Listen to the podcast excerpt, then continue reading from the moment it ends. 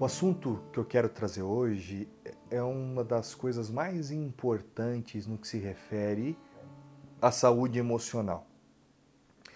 Eu vou falar algo que talvez você que está me assistindo agora muitas vezes já perdeu sono, já perdeu é, tempo, energia pensando nessas coisas, porque vou falar sobre mágoa e ressentimento.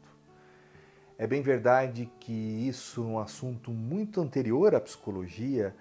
As três religiões que nós chamamos de religiões do livro, que é o judaísmo, o islamismo e o cristianismo, eles fazem menção nos seus textos sagrados sobre o quanto a mágoa, o ressentimento nos prejudica enquanto é, saúde emocional, enquanto felicidade, o quanto a mágoa pode transformar a nossa vida em peso, em sofrimento e angústia.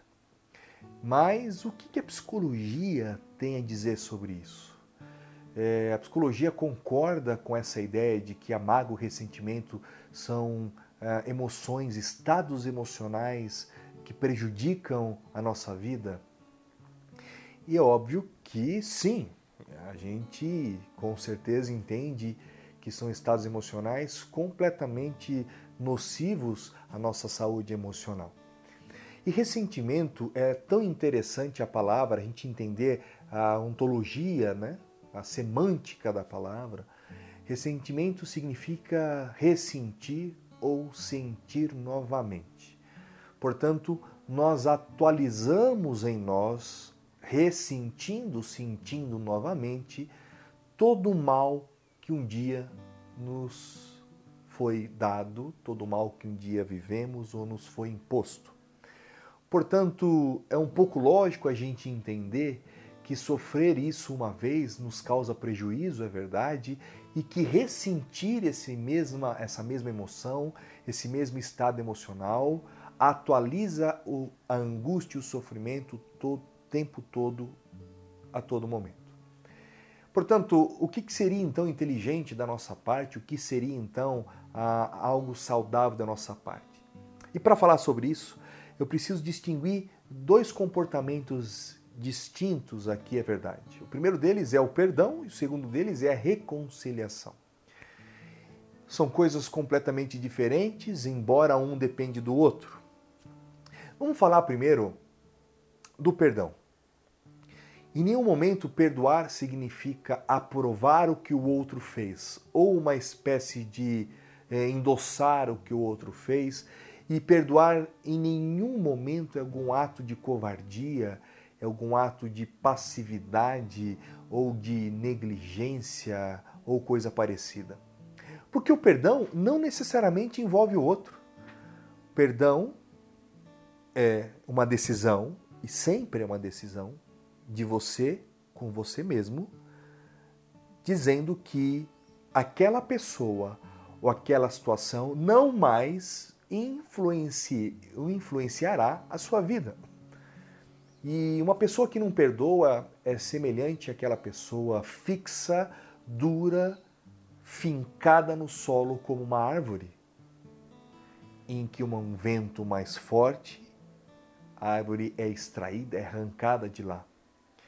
Mas uma pessoa que perdoa é semelhante àquela pessoa que se compara com um bambu, onde um vento mais forte, a pessoa se curva e quando o vento passa, ela volta no mesmo estado que ela se encontrava.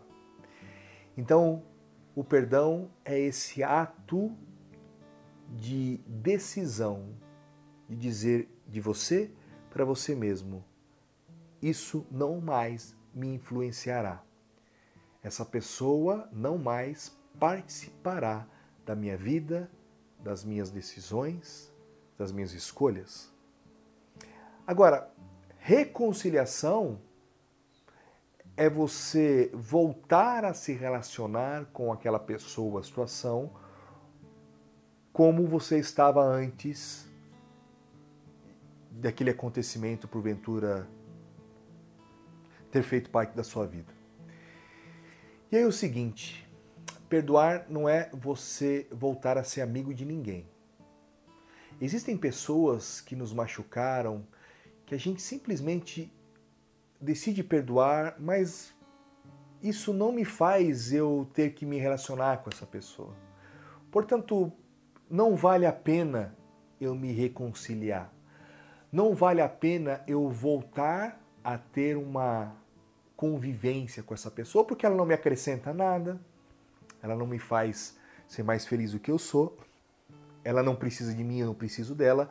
Portanto, eu a perdoo, mas não preciso me reconciliar. Eu digo, eu te perdoo pelo que você fez, eu te entendo, e mas passou. Muito obrigado pelo que eu aprendi com você. Vida que segue, novas escolhas, novas decisões. Reconciliar significa eu te perdoo e quero voltar a me relacionar com você. Quero voltar a ter conexão com você.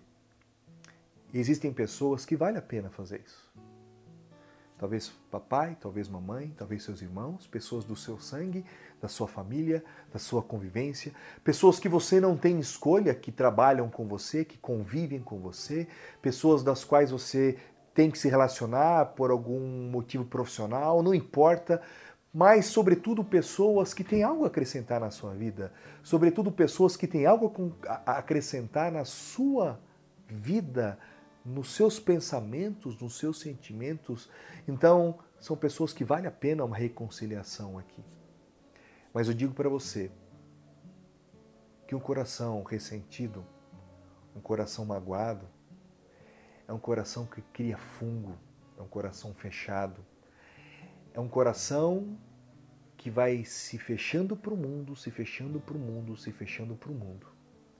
Portanto, perdoar alguém antes de mais nada, é um ato de inteligência, é um ato de saúde, de libertação.